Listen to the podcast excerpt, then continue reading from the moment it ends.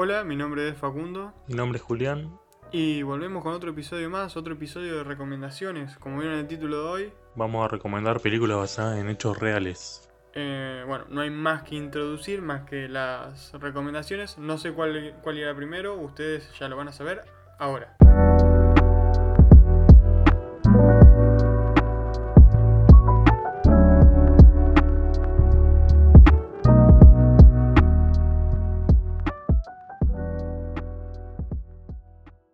Mi primera recomendación va a ser El Lunático. Una película que no sé si muchos conocemos, pero es muy importante.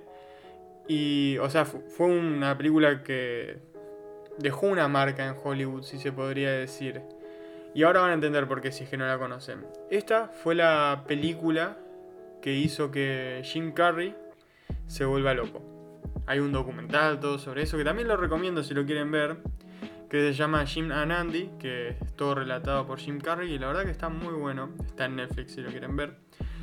Y bueno, la historia que vamos a ver acá va a ser la historia de un comediante, un comediante que me olvidé el nombre, ya volví, para ustedes fue un instante, pero estuve un rato buscando. Y vamos a ver la historia del comediante Andy Kaufman. Andy Kaufman eh, bueno, fue un comediante muy conocido, también que tiene una doble personalidad. Pero bueno, eh, lo más importante acá, o sea, lo que es el. no sé, como lo, lo que marcó Hollywood, por decir una forma, me encanta decir marcó Hollywood, pero no sé si para tanto.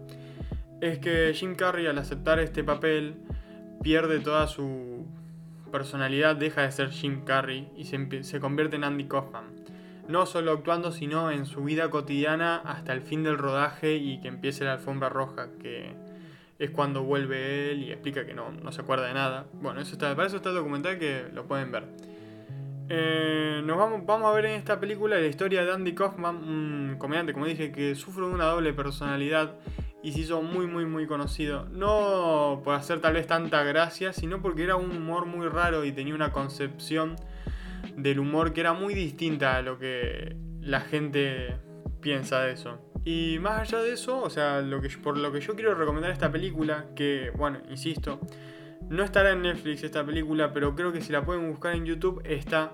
Está solo en inglés, pueden poner los subtítulos de YouTube y creo que más o menos zafan. Pero bueno, por si la quieren ver. Lo que resalto de esta película, la verdad, es la actuación primero de Jim Carrey. Que bueno, no sé si se podría decir actuación porque es como que se convirtió en el personaje. Sí, es actuación, que es excelente. Es una locura la actuación de Jim Carrey, es buenísima, demuestra que es un gran actor. Y lo otro que quiero resaltar, que la verdad que me gustó mucho, eh, son dos cosas. La, lo podría unificar, pero son dos cosas. Es la estructura, la estructura que plantea, la estructura de la historia, cómo fluye la historia eh, y cómo evoluciona el personaje, cómo evolucionan las situaciones, es increíble. Me gusta, tiene un dinamismo in- muy interesante, muy fluido y que no te aburre en ningún momento ni te dice, uy, qué paja. Eso es espectacular, me gustó muchísimo. Después, lo que quiero resaltar, que lo pude haber puesto en el otro, es el personaje. Más allá de su evolución, es un personaje totalmente carismático. No te digo que sientas empatía por él, pero al no generar empatía, porque yo no es que genere empatía con este personaje, te genera curiosidad. Es como un personaje que está siempre, como decirte, al borde del asiento, esperando qué va a hacer o cómo va a evolucionar, cómo va a reaccionar. Es un personaje totalmente curioso y sumamente interesante, así que eso para mí fue un golazo. Y bueno, por eso recomiendo esta película, la verdad. Por favor, véanla, es muy buena. La que yo traje es una película de Tim Burton, estrenada en el año 2014, con Amy Adams y Christoph Waltz como protagonistas, que se llama Ojos Grandes. Cuenta la historia de Margaret King, una pintura que después de divorciarse de su esposo, se muda de ciudad y conoce a Walter King, un supuesto pintor del cual se enamora al instante y se casa poco después. Al principio todo va perfecto, la relación todo bien, él parece que la apoya en todo, eh, pintan juntos supuestamente, pero la complicación llega cuando a su esposo se le ocurre vender las pinturas de Margaret a su nombre, es decir, al nombre de Walter, sin darle créditos a ella, obteniendo toda la fama. Es decir, estamos en una situación en la que él eh, no hace nada, ella pinta en la casa sin molestar a nadie y él agarra las pinturas que hace y las vende a su nombre y se lleva toda la fama, yendo a hablar a canales de televisión, a radio y todo eso. Eh, llega a tal punto de que literalmente nadie, nadie sabe que ella es la que pinta en realidad, más que ella sola y el esposo. Hasta se lo ocultan a la hija, a los amigos más cercanos. Y lo loco de esto es pensar que esto pasó en realidad. La película logra transmitir emociones de una manera muy efectiva y esto se ve a principalmente dos cosas. La primera es la genial actuación de Amy Adams. Eh, se nota realmente cuando está afligida, cuando no puede más con eso.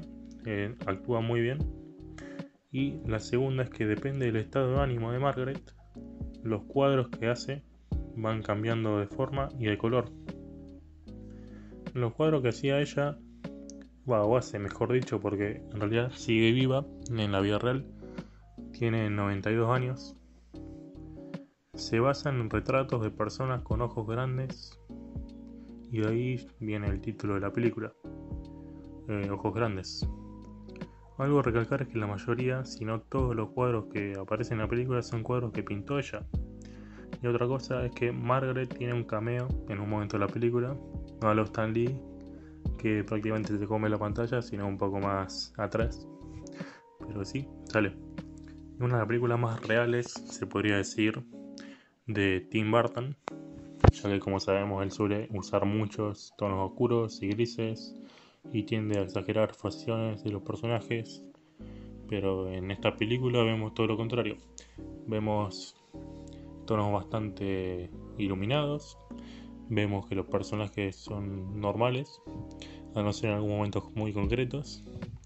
Pero bueno, eh,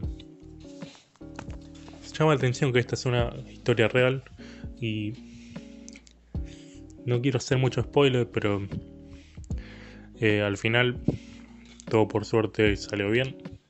Margarita ahora sigue viva y ahora em, eh, tiene el reconocimiento que se merece. Y bueno, es una película muy buena, la verdad. Yo la vi sin saber qué esperar. Está en Netflix, así que la pueden ver por ahí. Me encantó a mí. Esa fue mi recomendación de hoy. Bueno, siguiente recomendación. Que, que esta sí creo que la han visto muchos. Es una película nueva. Es Rocketman. La historia de Elton John. Que yo la vi en su momento y no me esperaba nada. Pero después cuando me enteré que era eh, un musical dije, uy, esto lo tengo que ver sí o sí. Lo vi y la verdad que quedé maravillado. Y creo que yo en la página de Latino hice un.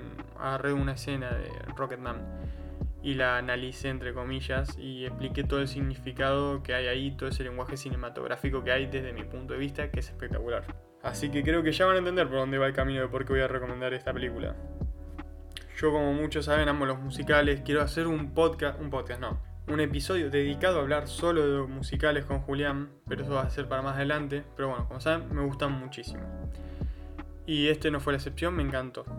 Es un musical que aprovecha todas las coreografías y con las coreografías nos narra un montón de cosas. La escena de la, de la pileta en la que creo que se canta la canción de Rocketman, justamente. En todo el lenguaje cinematográfico, cómo cómo va la coreografía, cómo qué es todo lo que pasa, todo lo que es visual. Describe un montón de cosas, nos, nos muestra muchas cosas que tal vez con palabras no se pueden decir tan claras. Es espectacular, o sea, no es un musical más como hay musiquita, baile, sino que ese baile nos está diciendo algo, nos deja una metáfora, nos quiere explicar algo y eso es increíble. Me gustó muchísimo. personaje también, excelente, la evolución del personaje me pareció muy buena y su estructura también.